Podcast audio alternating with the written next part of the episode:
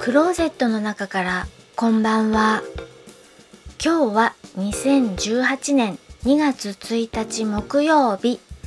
時刻は21時39分を過ぎました。外の気温はマイナス13度。お天気は晴れ。昨日このくらいぴっかり晴れていれば皆既月食が見れたのに。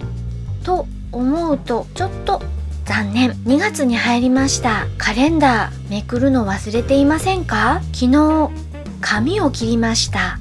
というお話をしました。私の髪型はショートボブ。昨日までは美容師さんが綺麗にセットしてくれていたのでどこからどう見てもショートボブ。今日からはジャイアントロボ。自分でちゃんとセットができない。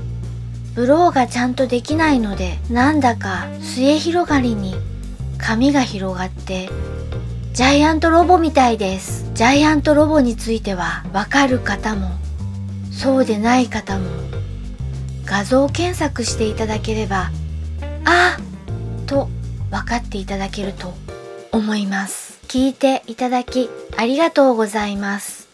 北海道夕張からお話はゆいまるでした。おやすみなさい。